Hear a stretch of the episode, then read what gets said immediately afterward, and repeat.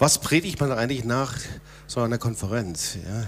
Awake Fire, Awakening Fire Konferenz. Das ist sehr stark, was Gott da gemacht hat. Ähm, sind sehr, sehr dankbar für den Zeitungsartikel hinterher, aber noch viel mehr für all die Zeugnisse, die gekommen sind, Menschen, die erweckt worden sind, die Jesus gefunden haben, die durchgebrochen sind zum Herrn, die geheilt worden sind. Sehr, sehr stark, ein starkes Zeugnis. Und ich glaube auch ein Zeug, starkes Zeugnis hier in dieser Stadt, in die Nation hinein.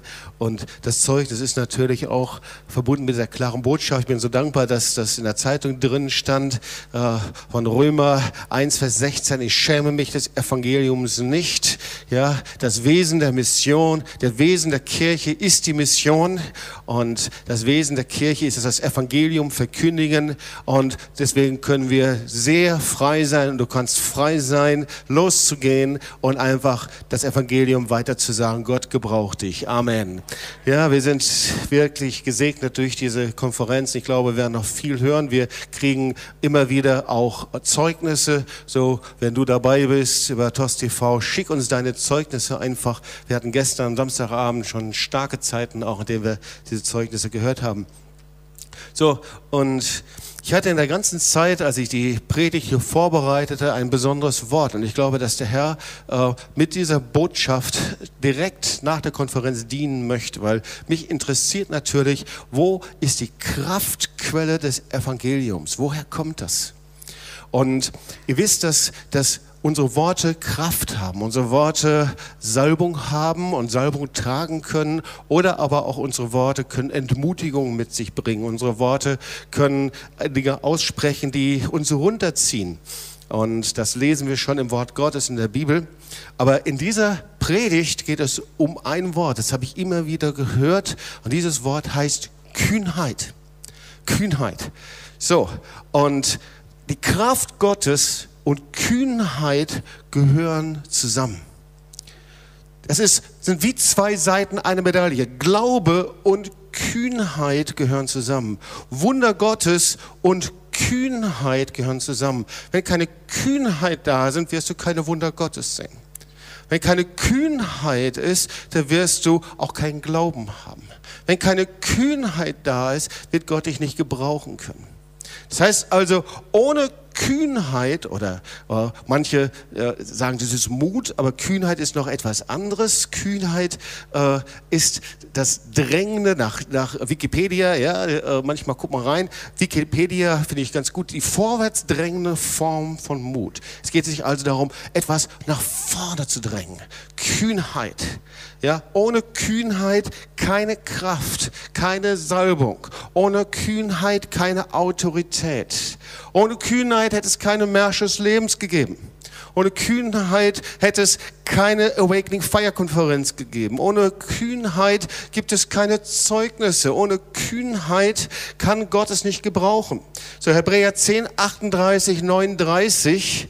Ihr Lieben, das ist nicht etwas für einige, die diesen Charakter haben oder andere nicht, sondern das Wort Gottes ist sehr klar und eindeutig. Hier steht, mein Gerechter aber wird aus Glauben leben. Kann ich mal sehen, für wen dieses Wort gilt hier? Ja, ich glaube für jeden hier. Und dann steht, wenn er aber zurückweicht, hat meine Seele kein Gefallen an ihm. Wir aber sind nicht von denen, die zurückweichen. Sag mal, ich gehöre nicht zu denen, die zurückweichen und verdammt werde, sondern von denen, die glauben und die Seelen erretten. Ja, wir gehören zu denen, die nicht zurückweichen, sondern das Vorwärtsdrängen, das ist Kühnheit. Und wir werden uns jetzt in diesem verbleibenden Zeit der Predigt und zwei Dinge anschauen. Das eine ist, was bedeutet das, wenn die Bibel über Kühnheit spricht? Und das zweite ist, werden wir uns dann die praktische Anwendung ansehen, nämlich wie Jesus jemanden heilt, das ist der Aussätzige, und wie er Wunder tut und warum der Aussätzige dieses Wunder durch seine Kühnheit empfangen hat. Viele Dinge passieren nicht, weil wir das Prinzip der Kühnheit nicht verstanden haben. So, und Ich predige dieses Wort Gottes nicht einfach nur so, sondern ich glaube, dass Gott dich verändern will. Wer ist bereit zur Veränderung? Kann ich mal sehen hier? Einige? So, Gott möchte uns gebrauchen. Der Herr möchte dich gebrauchen. Es ist wichtig, dass wir etwas Frisches von ihm empfangen, dass wir Hunger haben von ihm, damit er Wunder tun kann, damit er seinen Arm bewegen kann. Bist du bereit dazu? Amen? Ja? Okay. Also der erste Punkt. Kühnheit ist ein Merkmal und Kennzeichen des Heiligen Geistes. Kühnheit ist ein Kennzeichen des Feuers Gottes. Du kannst nicht den Heiligen Geist empfangen und dann immer noch verzagt bleiben. Schau mal, die Jünger waren verzagt, als Jesus gekreuzigt wurde. Und dann ging er zum, fuhr er zum Himmel auf, Apostelgeschichte 1, Vers 8. Er verhieß ihnen die Kraft des Heiligen Geistes. Aber sie hatten immer noch Furcht. Sie versammelten sich in einem Obergemach. Sie suchten Gott. Und dann kam die Kraft des Heiligen Geistes auf sie. Und da siehst du, wie sie sich verwandeln von Minderwertigen. Sie verwandeln sich, die abgelehnt wurden, die gezweifelt haben. Die Jünger denen es vollkommen gleich war, was Menschen dachten. Ja, da war also die Pfingstversammlung des Heiligen Geistes, die Leute, die dort waren, die, äh, äh, sie sprachen in Zungen, Sound from Heaven kam herunter, sie tanzten, sie waren wie die Betrunkenen, sie waren erfüllt mit der Kraft des Heiligen Geistes. Und das Kennzeichen war, dass sie nicht mehr auf das achteten, was Menschen dachten, sondern es war Kühnheit. Sag mal zu deinen Nachbarn, Kühnheit. Kühnheit ist ein Merkmal und Kennzeichen des Heiligen Geistes. Wenn du Bibel dabei hast, schlag mal Apostelgeschichte 4 auf. Apostelgeschichte 4. Die Mitglieder des Hohen Rates, Vers 13, die Mitglieder des Hohen Rates wunderten sich darüber, wie mutig, und eigentlich steht da kühn, wie kühn Petrus und Johannes redeten. Sie wunderten sich über ihre Kühnheit. Und wussten sie doch, dass es einfache Leute ohne besondere Bildung waren. So, Kühnheit hängt also nicht von der Bildung ab. Ist das gut? Gutes, ja? Also, hängt nicht von IQ ab. Sondern die Jünger waren berufen und sie wussten, dass es einfache Leute waren, aber sie erkannten die beiden als Jünger Jesu wieder. Woran haben sie sie erkannt? An ihrer Kühnheit. Das ist das, was hier steht. Also ein Kennzeichen des Heiligen Geistes. Kühnheit, vorwärts zu drängen. Wenn du mit Menschen sprichst, vorwärts zu drängen mit dem Evangelium, vorwärts zu drängen, wenn es darum geht, für Menschen zu beten. Kühnheit ist ein Kennzeichen des Heiligen Geistes, Feuer des Heiligen Geistes. Apostelgeschichte 4, Vers 29. Da ist das Gebet der Gemeinde. Und nun höre ihr Drohungen. Hilf allen, die an dich glauben, deine Botschaft in Kühnheit weiterzusagen. Sag mal, in Kühnheit. Ja? Wofür beten sie? Sie beten nicht, Herr, hilf uns, dass wir es irgendwie schaffen, sondern sie beten ganz spezifisch, das in Kühnheit zu machen. Apostelgeschichte 4, Vers 31. Was passierte?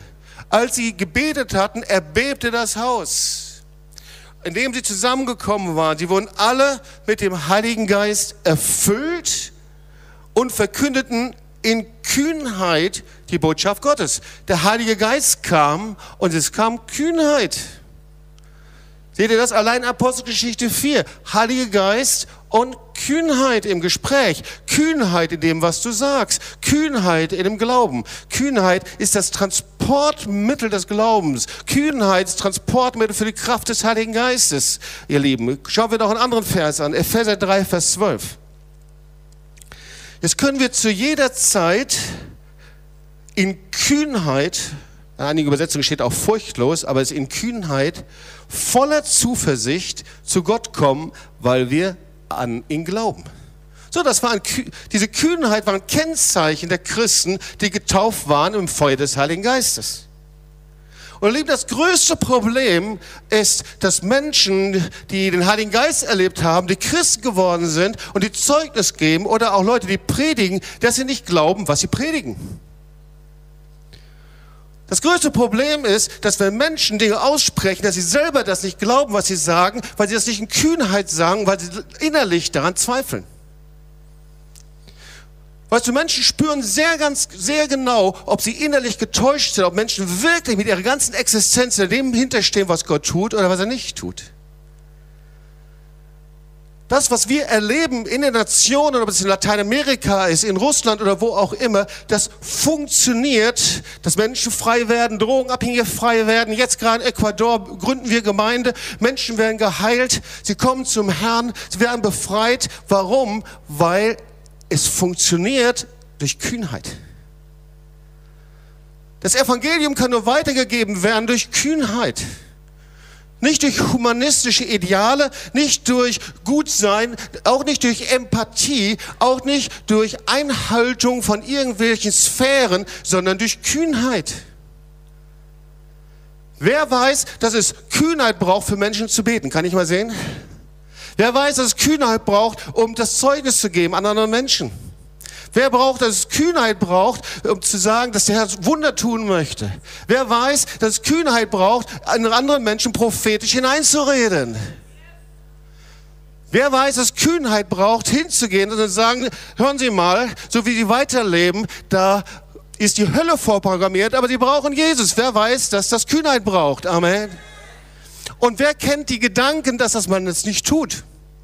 Dass man das sein lassen soll? dass man es andere Zeitpunkte gibt. Wer kennt diese Gedanken, dass es sich nicht gehört, das zu tun? Wer kennt diese Gedanken? Ihr Lieben, das, die Kraft, das Feuer des Heiligen Geistes ist mit Kühnheit verbunden. Das größte Problem ist, dass Menschen das nicht glauben, was sie sagen und predigen. Aber wir haben einen Gott, der noch nie enttäuscht hat. Amen. Wir dienen ihm seit über 30 Jahren, dass wir hier sitzen, ist, weil Gott nie enttäuscht hat. Wir dienen ihm hier, weil Gott nie enttäuscht hat. Wir haben Konferenzen, weil Gott nie enttäuscht hat. Wenn ich jetzt zurückschaue, was wir in den letzten sechs Wochen erlebt haben, äh, wir waren in, in, in Israel, in der Knesset, haben mit Abgeordneten gesprochen, wir haben in, in Ungarn gedient, wir waren in Amerika, wir haben Märsches Lebens gehabt. Gott hat nie enttäuscht. Gott hat immer Türen geöffnet.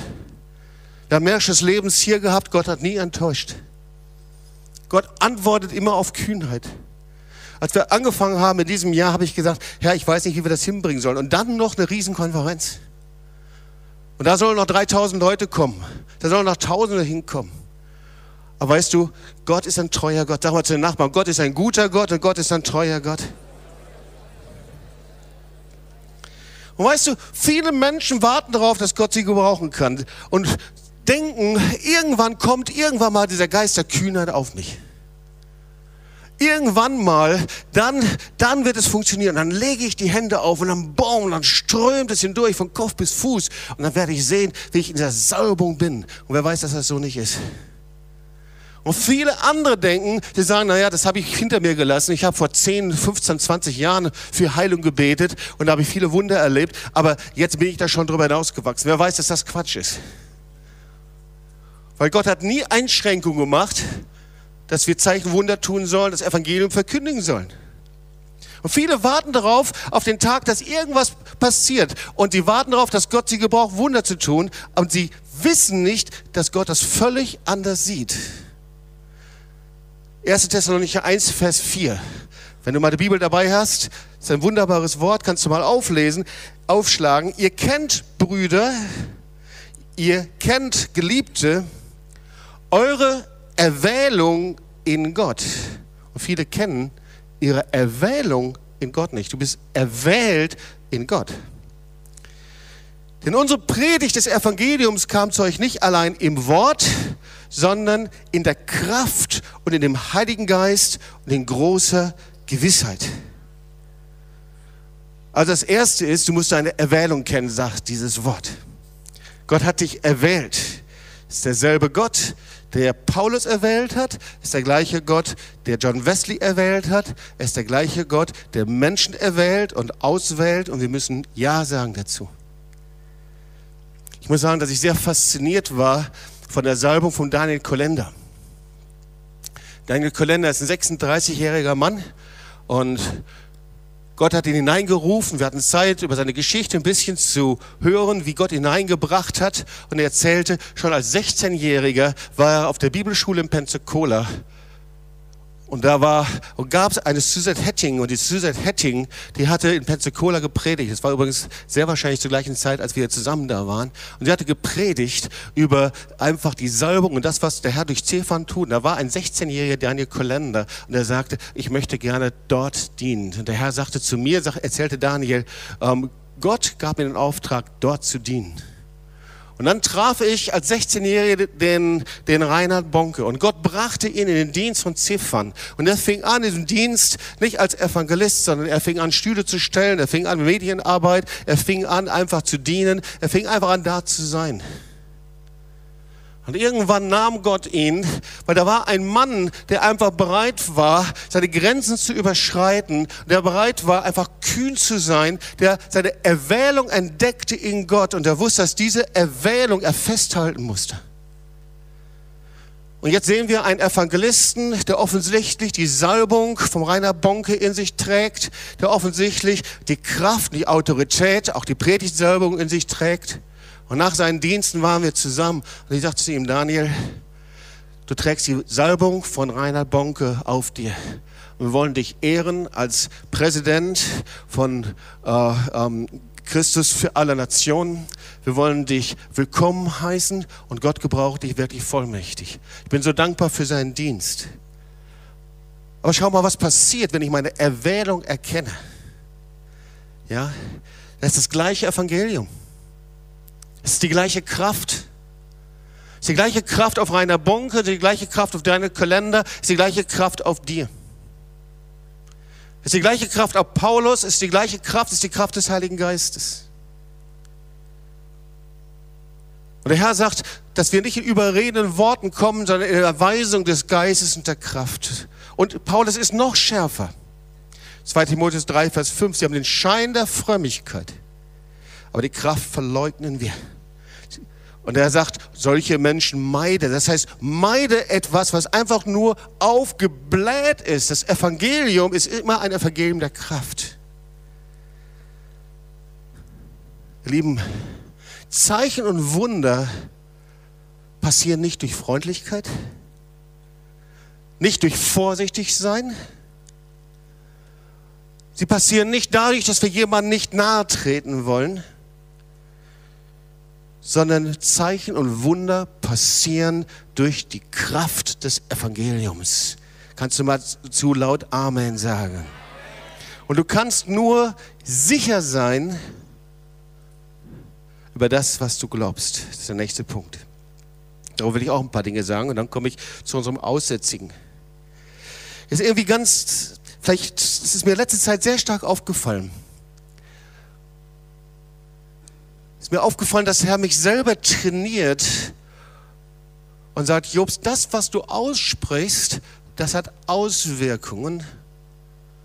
Das, was wir aussprechen, das hat Kraft und Macht. Das ist ja Gottes Wort in uns. Und deswegen sagte der Herr zu mir, am Anfang der Konferenz sollst du dich hinstellen und immer klare Statements machen, worum es geht. Das war jetzt nicht so prickelnd, aber ich habe es gemacht. Das waren die Statements, die du direkt in der Zeitung gelesen hast. Unsere Worte haben Macht und Kraft. Unsere Worte können Atmosphäre verändern. Unsere Worte können Wunder freisetzen. Unsere Worte können kühn sein. Oder unsere Worte können relativieren, klein machen. Weißt du, unsere wir denken oft, dass es Demut ist, wenn wir solche Ich will doch Christen oder ich möchte doch Christen oder ich versuche es doch Christen und ich stehe vor dir und bleibe vor dir Christen sind. Und eigentlich tragen diese Worte Zweifel und wir, wir bleiben wie in einem Vorhof stehen, weil du nicht glaubst, dass der Herr dich direkt in das Heiligtum hineinbringt und dass du derjenige bist, bei dem der Herr das Wunder heute tun möchte. Wir sind so leicht, dass wir uns dahinter verstecken, hinter der Zukunft. Naja, vielleicht passiert es irgendwann mal bei irgendjemandem oder bei dir. Und damit ist Gott nicht einverstanden. Weißt du, du kannst sicher sein über das, was in deinem Herzen ist. Und viele bleiben im Vorwurf stehen. Und Gott sagt ja was völlig anderes. Gott sagt nicht, in Zukunft werde ich es tun, in Zukunft werde ich dich heilen, in Zukunft werde ich dich erlösen, sondern Gott sagt, ich habe es getan. Es ist vollbracht. Ich habe allen Mangel ausgefüllt nach dem Reichtum deiner Herrlichkeit. Lass uns nochmal einen Vers weiterlesen, 1. Thessalonicher 1, Vers 4. Unser Evangelium kam in der Kraft und im Heiligen Geist und in großer Gewissheit. Das Evangelium, sagt Paulus, kam mit einer großen Sicherheit. Du bist nicht dazu berufen, der ewige Zweifler zu sein. Du bist nicht dazu berufen, dass deine Gedanken ständig im Karussell gehen und du innerlich gegen das kämpfst, was Gott tut. Paulus sagt, du kannst sicher sein über das, was du glaubst. Das heißt, das, was du kühn aussprichst, das werde ich in deine Hände legen. Und du brauchst in deinen Gedanken das nicht zu haben, dass die Dinge nicht passieren. Weil das Evangelium ist die Kraft Gottes. Und Paulus sagt, wir waren kühn und mutig, das Evangelium weiter zu sagen. Und wir fanden dennoch in unserem Gott, 1. Thessalonicher 2, Vers 2, den Mut, euch das Evangelium weiter zu sagen. Du hast Kühnheit in unserem Gott. Sag mal zu deinen Nachbarn, du hast Kühnheit in Gott. Du hast Kühnheit in ihm. Kühnheit in unserem Gott. Halleluja. Lass uns noch was lernen. Die Kühnheit transportiert immer einen Geist.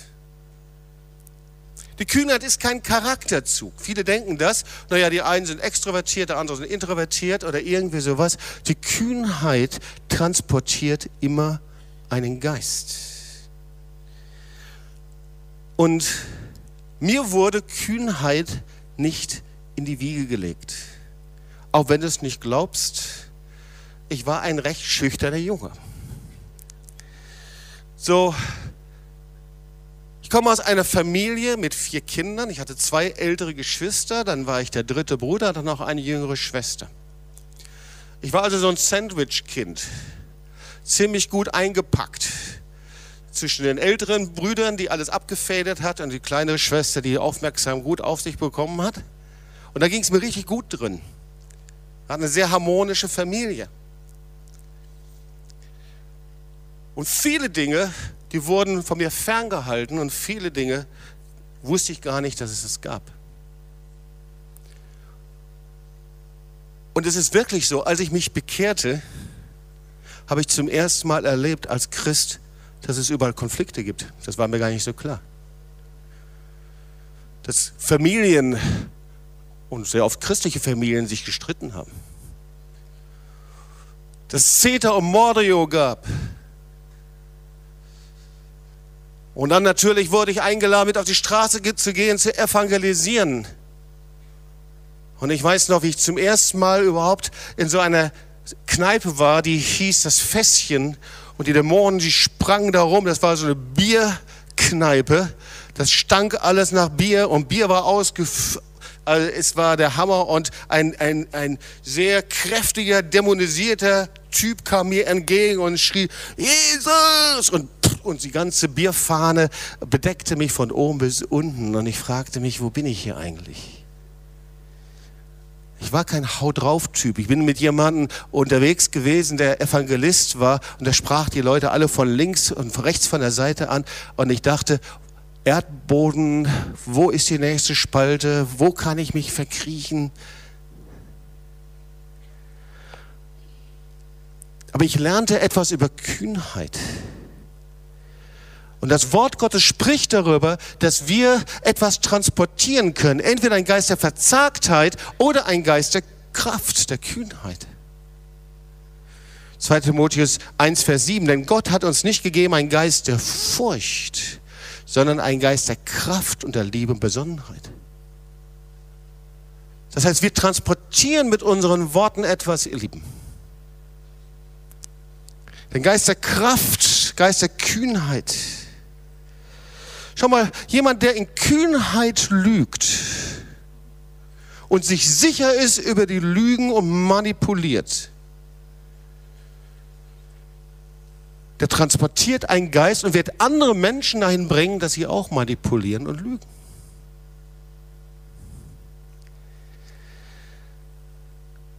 Kühnheit transportiert ein Geist, ihr Lieben. Egal, ob es ein Geist der Finsternis ist, wie bei Demagogen zum Beispiel, oder im Nationalsozialismus. Es transportiert einen Geist. Kühnheit ist nicht neutral. Und schau mal, was passiert, wenn du die Wahrheit auf deiner Seite hast. Denk mal über das Potenzial nach, wenn die Wahrheit des Evangeliums und Kühnheit sich vermischt. Überleg mal, was für eine Autorität dahinter ist, wenn du die Wahrheit auf deiner Seite hast.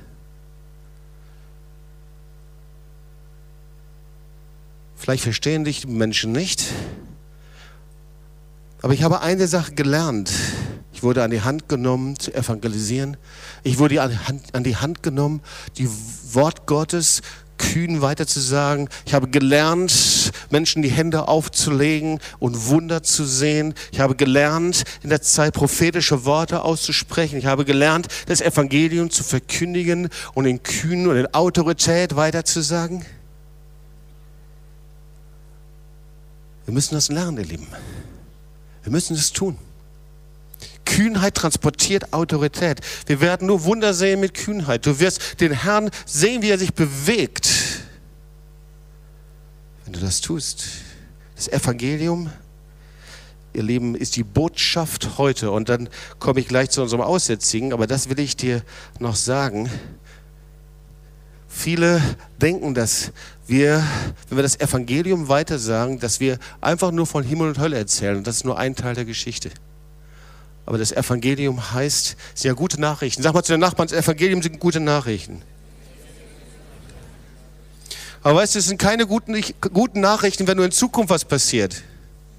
Ja, du kommst irgendwo hin und sagst, ich habe eine riesen gute Nachricht für dich. In zehn Jahren, dann wirst du geheilt. Das ist keine gute Nachricht. Ich habe eine gute Nachricht, in fünf Jahren, da wird es dir richtig gut gehen. Ist das eine gute Nachricht? So, so. Aber eine gute Nachricht ist, wenn du kommst und sagst, es ist passiert, du bist geheilt worden, die Voraussetzungen sind geschaffen, es ist alles da, du bist geheilt, es ist passiert. Jesus sagt, es ist vollbracht. Sag mal zu den Nachbarn, es ist vollbracht, der Herr hat es getan. Gott hat die Tür geöffnet, die Gefängnistür ist geöffnet. Halleluja. Kolosser 2, Vers 14. Er hat es getan. Sag mal, er hat es getan. Er hat es getan. Sag's nochmal, er hat es getan. Schau mich mal an und guck nicht auf dein Handy. Er hat es getan. Sag mal zu deinem Nachbarn, er hat es getan. Sag mal, glaub es endlich, er hat es getan. Glaub es endlich, er hat es getan. Er hat es getan. Es ist vollbracht. Er hat es getan. Er hat es getan. Es ist vollbracht. Wow, sind hier dicke Felsblöcke und Eisblöcke. Sag, fühl dich mal ganz kurz eher mal und sag, boah, das ist ja ein Eisblock hier. Ja? Sag mal zu deinen Nachbarn, lass mal deinen Eisblock ein bisschen schmelzen. Ich predige hier über einen Schlüssel des Glaubens. Also, wenn du das mit der Kühnheit verstanden hast, dann kannst du nicht mal recht sein. Okay? Also recht sein, okay. Recht sein. Du kannst nicht mal recht sein, wenn du verstanden hast mit der Kühnheit des Glaubens.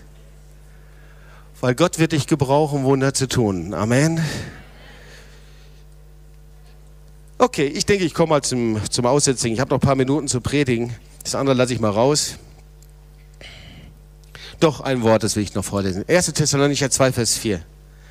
Denn wir reden weil Gott uns ausgewählt hat. Wer ist ausgewählt? Kann ich mal sehen? Okay. Wir reden, weil Gott uns ausgewählt hat und uns die Verkündigung der Botschaft anvertraut hat. Warum bin ich kühn? Weil Gott mir vertraut. Er hat niemanden sonst, den er die Geheimnisse des Himmels anvertraut. Gott vertraut ihr. Deswegen muss ich kühn sein. Weißt du, dass das Vertrauen ein viel größerer Schutz ist als Misstrauen? Irgendwie, Charlotte und ich hatten das Vorrecht, in unseren Vätern Väter zu haben, die uns vertraut haben. Und ihr Lieben, das ist ein Riesenschutz. Wenn du einen Vater hast, der dir vertraut und nicht hinter dir her und misstraut, was macht er jetzt und guckt, dann weißt du, dir ist ein Schatz anvertraut. Und du hast einen himmlischen Vater, der dir vertraut. Er hat dir seine Schätze anvertraut. Er gibt es niemanden sonst. Das kann nicht ein Daniel Kalender alleine oder wer auch immer, sondern wir reden, sagt Paulus, weil erstens ich bin ausgewählt und zweitens, weil Gott mir vertraut. Er vertraut mir, dass ich seine Botschaft weiter sage. Und wir reden in Kühnheit. Wir drängen voran. Weißt du, was das Kennzeichen von Kühnheit ist? Dass du eine Woche zurückschaust und darüber nachdenken kannst, was habe ich in dieser Woche gemacht, was ich in der Woche davor nicht gemacht habe. Dann bist du kühn. Wenn du zurückschaust und denkst, was habe ich mit dem Herrn in dieser Woche getan, was ich in der letzten Woche nicht getan habe. Wo habe ich mit Menschen gesprochen, für sie gebetet, wo ich in der letzten Woche nicht getan habe? Über diese Kühnheit spreche ich. Ich spreche nicht über ein Gefühl. Ich spreche darüber, dass der Herr dich vielleicht zum ersten Mal bittet, mit jemandem über Jesus zu sprechen. Und vielleicht kostet das Widerstände. Ich weiß noch, wie der Herr mich zum ersten Mal darum gebeten hat, in meiner Familie allein über Jesus zu sprechen. Ich dachte, was passiert mit mir? Und sie dachten wirklich, ich wäre in der Sekte gelandet und würde jetzt in jeder Ecke wie Zeugen Jehovas stehen im Wachturm und müsste jetzt den Wachturm vorzeigen allen. Was passiert jetzt? Kühnheit ist, wenn der Herr dich um etwas bittet zu tun, was du vor noch nicht getan hast. Und Kühn hat etwas mit dir ganz persönlich zu tun. Die letzten 15 Minuten zum Aussätzigen. Bist du noch online? Bist du noch dabei? Okay. Und das finde ich sehr, sehr stark. Hier, da gibt es eine Geschichte von einem Aussätzigen. Da stehen nur drei Verse über ihn. Und das andere war eigentlich jetzt nur die Vorrede, damit du diese Verse verstehst. Steht nicht viel, also eigentlich da liest man drüber. Die anderen Heilungsgeschichten, das sind mehr so die Heilungsgeschichten, über die man predigt. Aber ich lese dir die drei Verse. Als Jesus vom Berg herabging, folgte ihm eine große Menge. Und siehe, ein Aussätziger kam heran und fiel vor ihm nieder und sprach, Herr, wenn du willst, kannst du mich reinigen. Und Jesus streckte die Hand aus, rührte ihn an und sprach, ich will's tun, sei rein. Und zugleich wurde er von seinem Aussatz rein. So, jetzt nehmen wir mal all das, was wir gerade gehört haben und beleuchten diese Geschichte hier.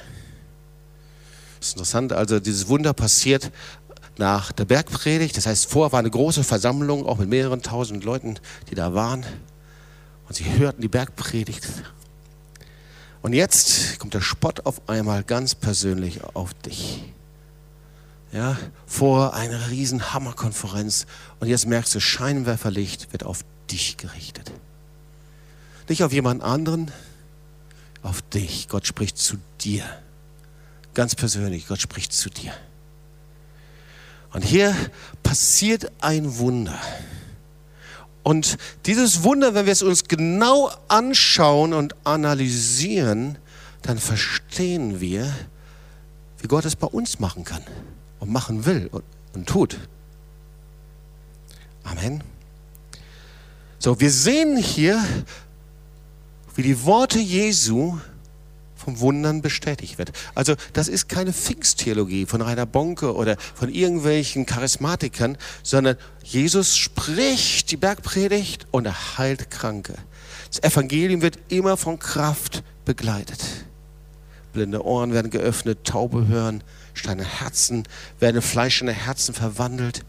Und da sehen wir, wie Jesus predigt, wie das Wort Gottes sich verbreitet steht ja, das Evangelium kommt und eigentlich die, die Auslegung ist, dass es immer stärker wird, sich immer mehr verbreitet, wie eine Saat, die immer mehr hochwächst.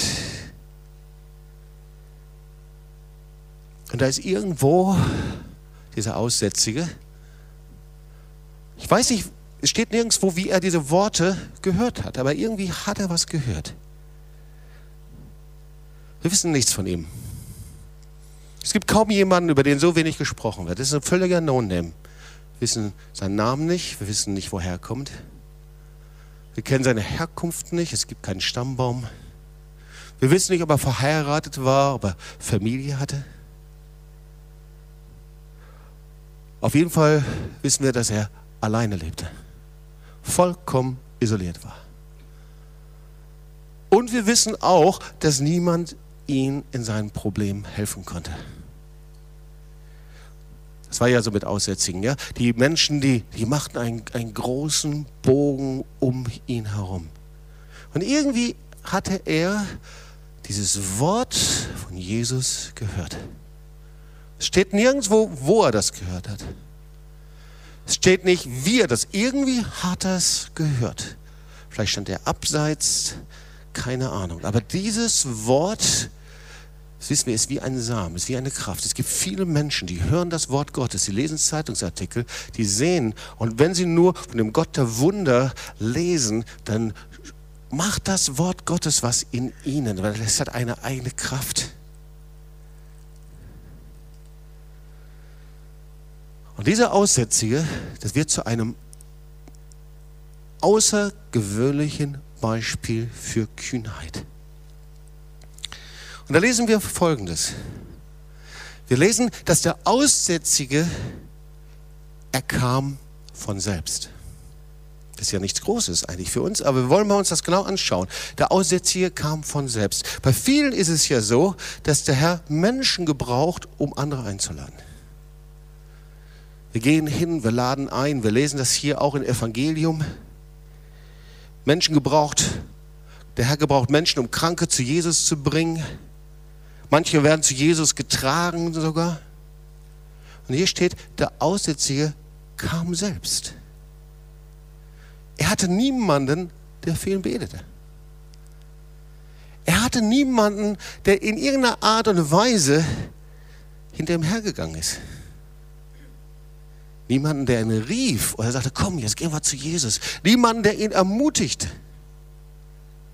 Das ist schon Hammer. Und trotzdem war da etwas in ihm, da war so eine Kraft, dass er all seinen Mut zusammenfasste und er kam zu Jesus. Und vielleicht bist du so auch gekommen. Das sind Menschen, die wir einladen. Menschen, du kommst, vielleicht hat dich ein Freund mitgebracht. Vielleicht ist es so, du bist über TOS TV dabei. Keine Ahnung, aber es gibt Menschen, die sind wieder Aussätzige in denen gibt es die Saat des Evangeliums. Und diese Saat des Evangeliums, das Wort Gottes, wird stärker und stärker. Und irgendwann fasst du all deinen Mut zusammen und du sagst, egal was es ist, ich komme jetzt zu Jesus. So, der Aussätzige kam von selbst. Und wir können lesen und sehen, wie er in einem fürchterlichen Zustand war.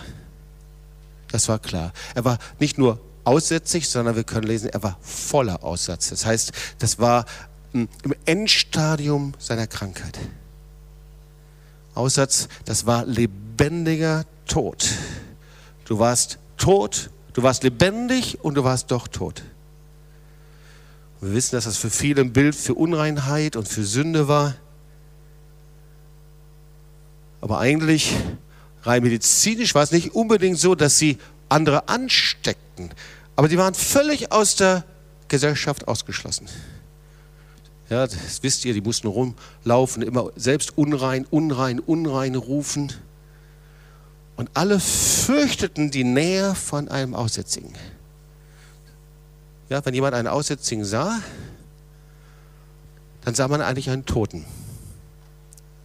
obwohl er lebte. Schrecklicher Zustand, oder? Und wenn ein Aussätziger geheilt wurde und gereinigt wurde, dann war das wie eine Auferstehung von Toten. Und dieser Aussätzige, andere Menschen hielten ihn für einen hoffnungslosen Fall. Und er ließ sich davon aber nicht abhalten. Niemand wollte ihn zu Jesus bringen. Jeder hatte ihn aufgegeben. Es gab für ihn kein ermutigendes Beispiel, dass schon mal Aussätzige geheilt worden wären. Jesus hatte noch nie gerufen, alle Aussätzigen, kommt mal zu mir hin, ich heile euch. Es hat ihn niemand überredet. Aber schau, er entschloss sich, zu Jesus zu kommen, weil das seine einzige Chance war. Es war seine einzige Chance. Und schau mal, seine Kühnheit war, dass er sagte, ganz gleich, was Menschen von mir denken, ganz gleich, wie hoffnungslos mein Fall ist, ganz gleich, ob Menschen mich aufgegeben haben, ich gehe zu Jesus. Ich komme zu Jesus. Er hat die Tür geöffnet. Er will mich heilen. Er will mich befreien. Weißt du, der Aussätzige war kühn, als er zu Jesus kam. Es war ein Beispiel von Kühnheit. Er wusste, dass er kein Recht hatte, zu Jesus zu kommen. Vielleicht, dass andere ihn abweisen würden, zurückweisen würden. Vielleicht würden die Leute über ihn spotten. Vielleicht würden sie sagen, geh zurück, Aussätziger, du gehörst hier nicht hin. Aber er kommt trotzdem. Er wagt es trotzdem zu kommen. Weil er weiß, ich komme zu Jesus vor den Augen der ganzen Menge. Und dann kannst du nachlesen, und er kam zu Jesus und siehe, ein Aussätziger kam heran und fiel vor Jesus nieder. Die ganze Menge machte Platz und der Aussätzige fällt zu den Füßen Jesu. Und Jesus, er beugt sich mit seiner ganzen Liebe, mit seiner ganzen Kraft, mit seiner allem, was er hatte, beugt sich über ihn.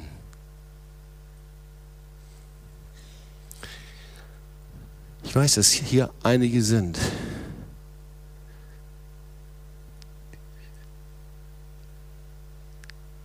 in denen der Heilige Geist wirkt, zu denen Gott gesprochen hat. Sonst wärst du nicht hier.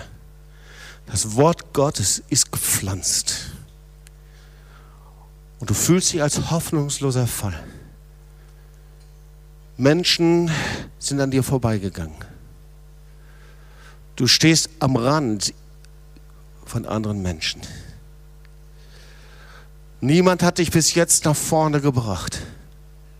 Niemand hat dich bis jetzt irgendwo zu Jesus gebracht. Aber in dir steckt etwas. Gott hat zu dir gesprochen. Und die Kühnheit ist, dass du selbst zu ihm hinkommst. Kühnheit ist, dass du diese Grenze überschreitest und du schaust auf Jesus und sagst, Jesus, ich komme zu dir hin. Herr, ich ergreife meine Heilung. Ich ergreife meine Rettung. Ich ergreife das, was du für mich hast. Nicht in der Zukunft, sondern jetzt. Und ich bete, wenn wir in einigen Minuten für dich beten werden, dass du selber kommst. Nicht, weil dir jemand Schubs gibt, nicht, weil jemand dich überredet, sondern weil du spürst, dass der lebendige Gott dich zieht. Dass der Heilige Geist dich zieht. Weil du sagst, Herr, ich möchte das Wunder in meinem Leben empfangen. Das Wunder der Rettung, das Wunder der Erlösung. Ich möchte es empfangen. Die nächsten zwei Punkte bin ich sehr schnell durch. Der Aussätzige kam allein. Er kam nicht mit anderen zusammen. Er hatte genau überlegt, hat gesagt, so jetzt werde ich alles überwinden. Es ist egal, ganz gleich, was mich zurückhalten will. Ich habe nichts zu verlieren.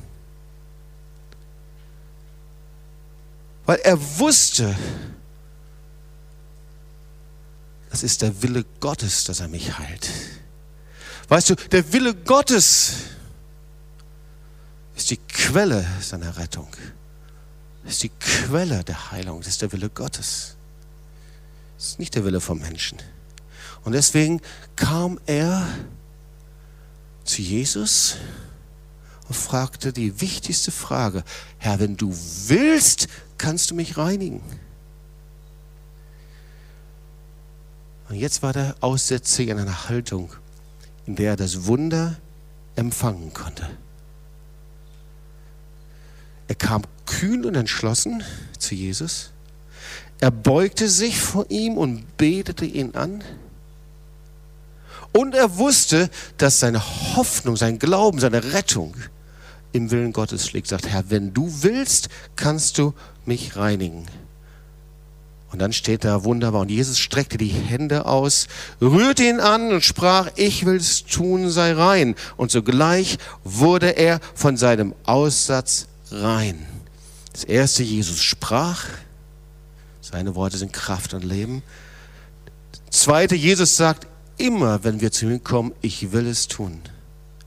Ganz gleich, wie krank du bist, wie verloren du bist, wie weit weg du vom Herrn bist,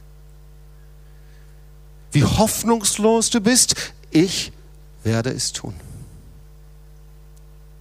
Das ist das, was er sagt. Ich will es tun. Gar keine Frage. Sofort. Und das ist der dritte Punkt. Er tut es sofort.